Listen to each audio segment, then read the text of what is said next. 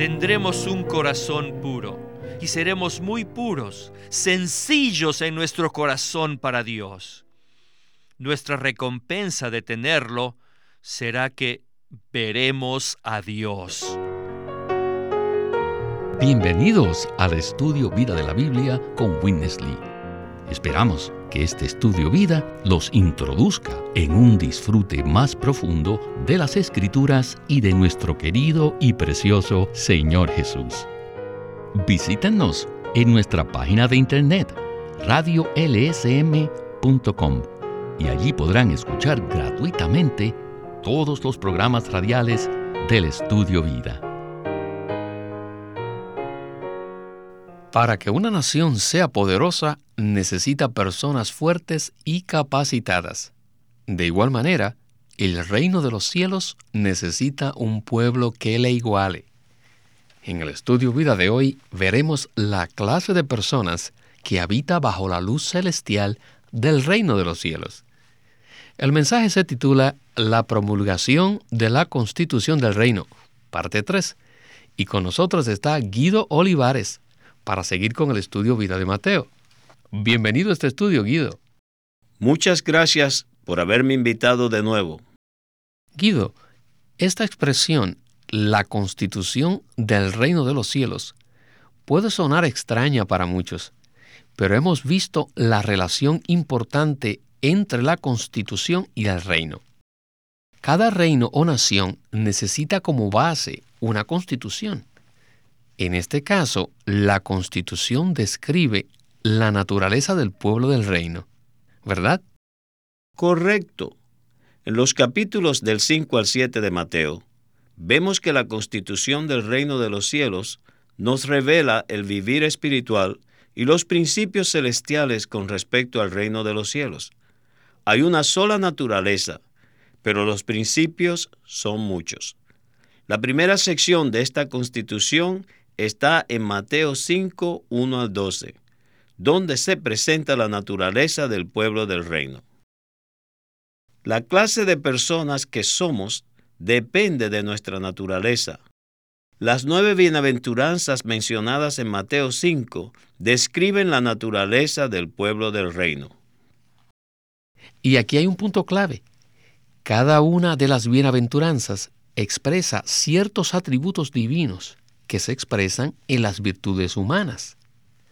La Biblia no presenta estos atributos con la intención de que tratemos por nuestra cuenta de ser este tipo de persona. Si nos esforzamos en nosotros mismos por cumplir estas exigencias, tendremos muchos fracasos. Estos atributos son la expresión de la vida divina que ha venido a ser depositada en nosotros. Quisiera mencionar las nueve bienaventuranzas que están en Mateo 5, en los versículos del 3 al 12. Son las siguientes. Bienaventurados los pobres en espíritu, los que lloran, los mansos, los que tienen hambre y sed de justicia, los misericordiosos, los de corazón puro, los pacificadores, los que padecen persecución por causa de la justicia y los que son vituperados por causa de Cristo. Estas nueve bienaventuranzas describen la naturaleza del pueblo que vive en el reino de los cielos. Con esto estamos listos para la primera parte del mensaje de esta ocasión. Adelante con Witness Lee. Sabemos que existe un principio básico para un país o nación o reino, y es que necesitan personas buenas. Si este país no las tiene, nunca será un país bueno. Una nación apropiada requiere personas apropiadas. Por lo tanto, en la constitución del reino celestial, el Señor Jesús primero revela la clase de personas que viven en el reino de los cielos. Y la clase de persona que ellos son depende de su naturaleza. Así que estas nueve bienaventuranzas están relacionadas con la naturaleza del pueblo del reino. La primera sección de esta constitución nos revela la naturaleza del pueblo. Y quisiera que prestemos toda nuestra atención a estos nueve aspectos. Cada uno de los nueve trata principalmente con nuestro ser interior, no con las cosas externas y físicas o materiales. Recuerden estas nueve palabras que contienen bien la naturaleza del pueblo del reino. Y estas son las nueve palabras. Pobre, llorar, ser manso, justo, misericordioso, puro, pacífico, perseguido y vituperado o reprochado.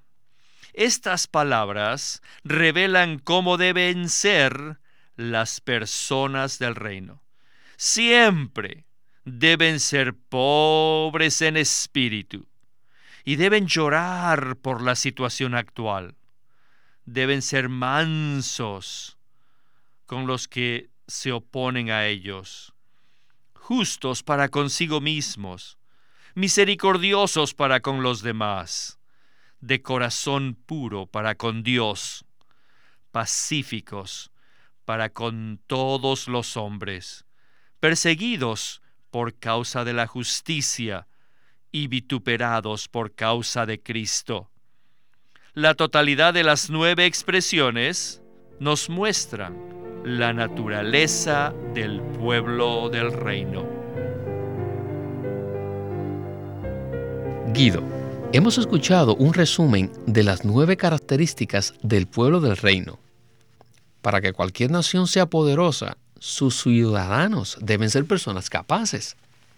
Y sucede lo mismo en el reino de los cielos. Es por ello que me gustaría que usted nos dijera qué nos dicen estas bienaventuranzas acerca del pueblo del reino. Todos los aspectos de estas bendiciones tienen que ver principalmente con nuestro ser interior. La expresión externa proviene de nuestro ser interior. Por ejemplo, la justicia mencionada aquí no es simplemente un asunto de conducta exterior, más bien se refiere a lo que fluye de nuestro ser interior. Es la expresión de lo que somos por dentro. La primera característica del pueblo de los cielos es que son pobres en espíritu lo cual no significa que necesitan un espíritu pobre, sino que deben ser pobres en espíritu.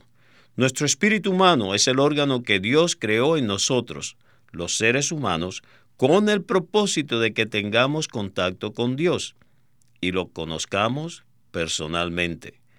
Pero si llenamos nuestra vida de muchas actividades y cosas aparte de Dios, entonces estaremos llenos, no vacíos y no podremos recibir algo nuevo de Cristo. Es posible estar tan llenos que no tengamos apetito o hambre de Cristo. Por eso, cuando el Señor Jesús comenzó a ministrar la palabra a sus discípulos, lo primero que dijo es, Bienaventurados los pobres en espíritu. Son dichosos los que no se aferran a las cosas viejas, los que están desprendidos en el espíritu porque pueden recibir algo nuevo con respecto a la economía de Dios. Los que son pobres en espíritu pueden recibir las cosas nuevas, las cosas del reino de los cielos. Y esta palabra no solo fue dada a los discípulos, nosotros también debemos vaciarnos y despojarnos diariamente de todo lo viejo para recibir algo fresco y nuevo del Señor. Esta es la primera característica y las otras ocho bienaventuranzas se basan sobre esta. Bienaventurados los pobres en espíritu, porque de ellos es el reino de los cielos. En la siguiente parte veremos un cuadro maravilloso acerca de la mansedumbre a la luz del reino. Regresemos a nuestro estudio vida de hoy. Todo el Nuevo Testamento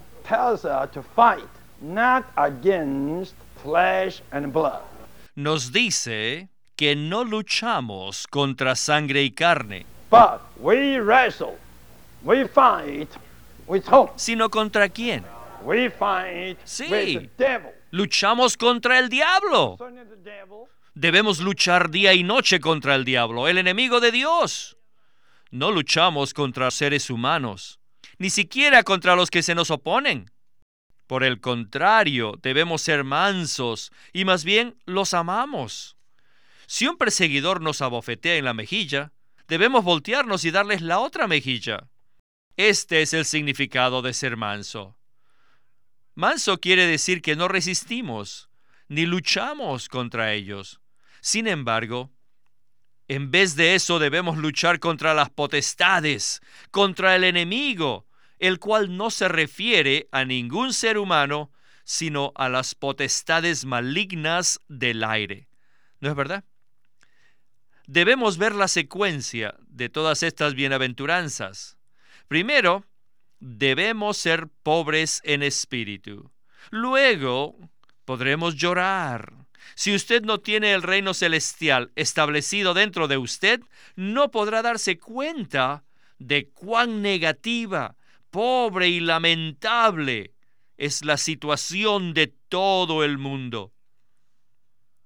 Sin embargo, cuando el Señor Jesús tiene la manera de establecer su reino en nosotros, y cuando toda la capacidad de nuestro ser, desde lo más recóndito de nuestro ser, es decir, desde nuestro espíritu, entonces podemos comprender que toda la tierra es corrupta, que todo está en tinieblas y todos metidos en cosas pecaminosas. Entonces, ¿qué hacemos? Espontáneamente lloraremos por causa de esa tan triste situación. Gemiremos por toda la gente que se encuentra en esa situación tan lastimosa. Entonces espontáneamente seremos personas mansas, debido a que lloramos por todas las personas que dan lástima. Amamos tanto al Señor que al ver a nuestros parientes, a nuestros colegas y vecinos, vemos que ninguno es realmente para el Señor. No hay ni uno. Oh, no tengo palabras para decirle esto. No hay palabras. Esto nos hace llorar. Saben que cuando uno es pobre en espíritu, ciertamente llorará por toda esa situación. Y mientras lamentamos por los que nos rodean, no peleamos contra ellos. Más bien tendremos un sentir que en vez de pelear con ellos, nos lamentamos por ellos. Y espontáneamente somos muy mansos. Pero al ser mansos para con los demás, somos justos para nosotros mismos. Debemos ser justos. Entonces también tendremos sed y hambre de justicia. Mientras que somos estrictos en cuanto a la justicia para con nosotros mismos, aprenderemos a tener misericordia con los demás. Así que tenemos estos dos lados. El pueblo del reino, por un lado, son justos consigo mismos y por el otro, misericordiosos. Si uno no es justo consigo mismo, ni tampoco misericordioso con otros, será muy difícil tener un corazón puro para con Dios. Qué precioso este mensaje. La secuencia de estas características del pueblo del reino tiene mucho significado. Todas estas bienaventuranzas se relacionan con la primera, la de ser pobres en espíritu. La base de todas ellas es que el Rey Jesús establezca su reino en nosotros. Todas estas características o bienaventuranzas, de hecho, fluyen de nosotros como resultado cuando permitimos que Cristo reine en nosotros. ¿No es así, Guido? Correcto. Sería de mucha ayuda comprender que al mencionar el rey y el reino, no nos referimos a cosas externas. El Señor Jesús es nuestro rey de modo subjetivo porque vive en nosotros. Desde el momento en que nos arrepentimos de nuestros pecados y le abrimos nuestro corazón, Él mora en nosotros. Y cuando Él entró, vino con su reino. Estas nueve bienaventuranzas realmente son una descripción de Dios mismo, quien vive en nuestro espíritu. Y el Señor expresó todos estos atributos divinos cuando vivió físicamente en la tierra hace más de dos mil años.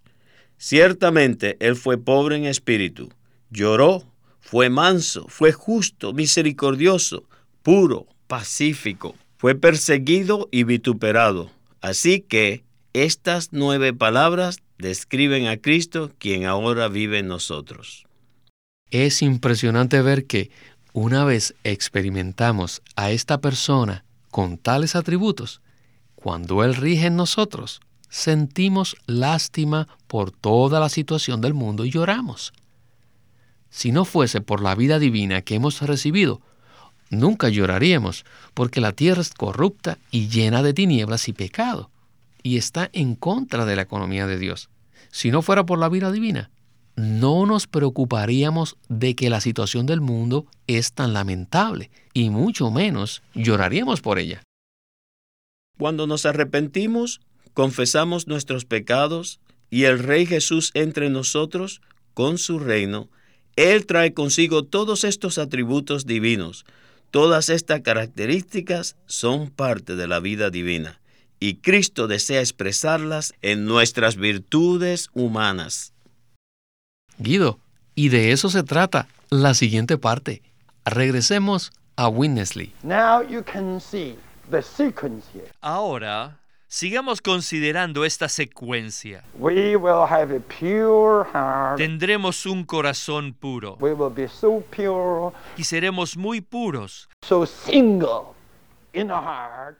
toward God. sencillos en nuestro corazón para Dios. Nuestra recompensa de tenerlo será que veremos a Dios. Les aseguro que si tratan de ser estrictos con ustedes mismos y misericordiosos con los otros, verán a Dios y serán personas pacíficas. Los que son estrictos para sí, misericordiosos para con otros y puros para con Dios, son los pacificadores. A ellos no les gusta ofender a nadie, ni perjudicar, ni dañar a nadie. Más bien, les agrada tener paz con todos. Pero ser pacificador no significa ser político, o sea, mentiroso e hipócrita. No. Debemos ser como bloques cuadrados según la justicia, y no redondos como los políticos. Todos debemos ser cuadrados, no esféricos. ¿Saben que todos los políticos desde su juventud se les enseña cómo ser así engañosos, redondos? Todo el tiempo son hipócritas, falsos. Nosotros debemos mantener nuestra justicia. Tenemos que ser cuadrangulares. Lo correcto es correcto y lo incorrecto no es correcto. Debemos ser cuadrados. Recuerden, la nueva Jerusalén no es redonda, sino cuadrada. La nueva Jerusalén es llamada así, la ciudad cuadrangular. Luego, las personas que son estrictas para sí, misericordiosos para con otros y puros para con Dios, siempre y espontáneamente serán pacificadores. No les gustará ofender ni dañar a otros. Todo el tiempo guardan paz eh, con todos los que los rodean. Estos son los pacificadores. Estos son no solamente hijos del hombre, sino los hijos de Dios. Ellos son iguales como su Padre Celestial. ¿No es verdad? Ellos siempre mantienen la paz con los que los rodean. Guido, me gustó oír el recordatorio de que la Nueva Jerusalén no es redonda, sino cuadrada. De igual manera, debemos nosotros ser cuadrados, según la justicia, y no redondos, de manera diplomática. El mundo está lleno de personas diplomáticas, cuya cortesía es motivada por el interés personal. Este no es el requisito de un pacificador. Más bien, los que son estrictos consigo mismos, misericordiosos para con otros y puros para con Dios, estos son los pacificadores. Así es, nuestro Padre es el Dios de paz, según Romanos 15:33 y 16:20. y tiene una vida pacífica con una naturaleza pacífica. Si nosotros, los que hemos nacido de Él, queremos ser pacificadores, debemos andar en su vida divina y conforme a su naturaleza divina. Si no experimentamos a Cristo de manera nueva y fresca día tras día, solo seremos imitadores de estas nueve bienaventuranzas. Y con el tiempo, nuestra mansedumbre, nuestra justicia, misericordia y los otros atributos se agotarán y llegarán a su fin muy pronto. Me gusta lo que dice el versículo 9. Bienaventurados los pacificadores, porque ellos serán llamados hijos de Dios. Este título hijos de Dios no es un nombre objetivo, sino que implica que hemos recibido la misma vida y la misma naturaleza de nuestro Padre Celestial. El milagro más grande del universo es este, que el hombre puede ser hecho hijo de Dios. Todos los hijos de Dios reciben el elemento y la vida de Dios en Cristo. Por ejemplo, tenemos las características y los atributos de nuestros padres porque recibimos la vida humana de ellos. Sucede lo mismo con la vida divina. Cuando recibimos la vida divina en Cristo, esta vida entró en nosotros como una semilla, lo cual se menciona en Primera de Juan. Dentro de esta semilla se encuentran los nueve elementos mencionados aquí en Mateo 5.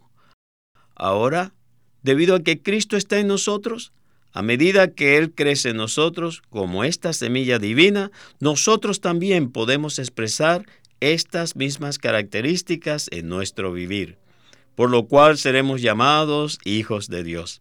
Y no tratamos de imitarlo usando nuestras propias fuerzas, sino que lo expresamos porque permitimos que Jesús gobierne en nosotros. Y al crecer en nosotros, Él expresa sus atributos divinos en nuestras virtudes humanas. Esto es maravilloso. Guido, quisiera que repasemos otra expresión que usted mencionó, la cual abordaremos más adelante en el estudio vida de Mateo, y es la de la semilla de la vida divina, o sea, la simiente del reino. ¿Podría usted explicarnos también todo lo que esta semilla contiene? Nosotros hemos recibido a Cristo como una simiente divina una semilla divina, la cual contiene todos los ricos atributos de Dios. Esta semilla divina debe crecer para manifestar en nosotros todos los atributos divinos. Por ejemplo, la simiente humana contiene todas las características necesarias para vivir la vida humana. Aunque la simiente sea pequeña, ésta contiene todo lo necesario para que se desarrolle un ser humano. Cuando vivimos por estos ricos atributos de Dios, ellos llegan a ser nuestras virtudes aromáticas. El Señor Jesús expresó los atributos divinos en sus virtudes humanas y por eso atrajo a mucha gente. Su persona fue muy cautivadora y atrayente porque él vivía a Dios. De igual manera, nosotros, los seres humanos que en Cristo hemos sido regenerados del Padre, podemos ser hijos de Dios en realidad y no solo en nombre. Realmente los cristianos somos los hijos de Dios. En verdad contenemos a Cristo, el Hijo, en nosotros. Aleluya. Bueno, Guido, este tema es inagotable. Por eso tendremos varios programas que abarcarán el reino y la constitución del pueblo del reino. Invitamos a todos nuestros radioescuchas a que no se pierdan estos Estudio Vida y también a que obtengan los mensajes escritos. Así que al final del programa estaremos dando nuestra dirección, así que tengan listos papel y lápiz para que los anoten. Y a usted, Guido, muchísimas gracias por su porción en el día de hoy. Estoy muy agradecido de que me hayan invitado de nuevo a este programa.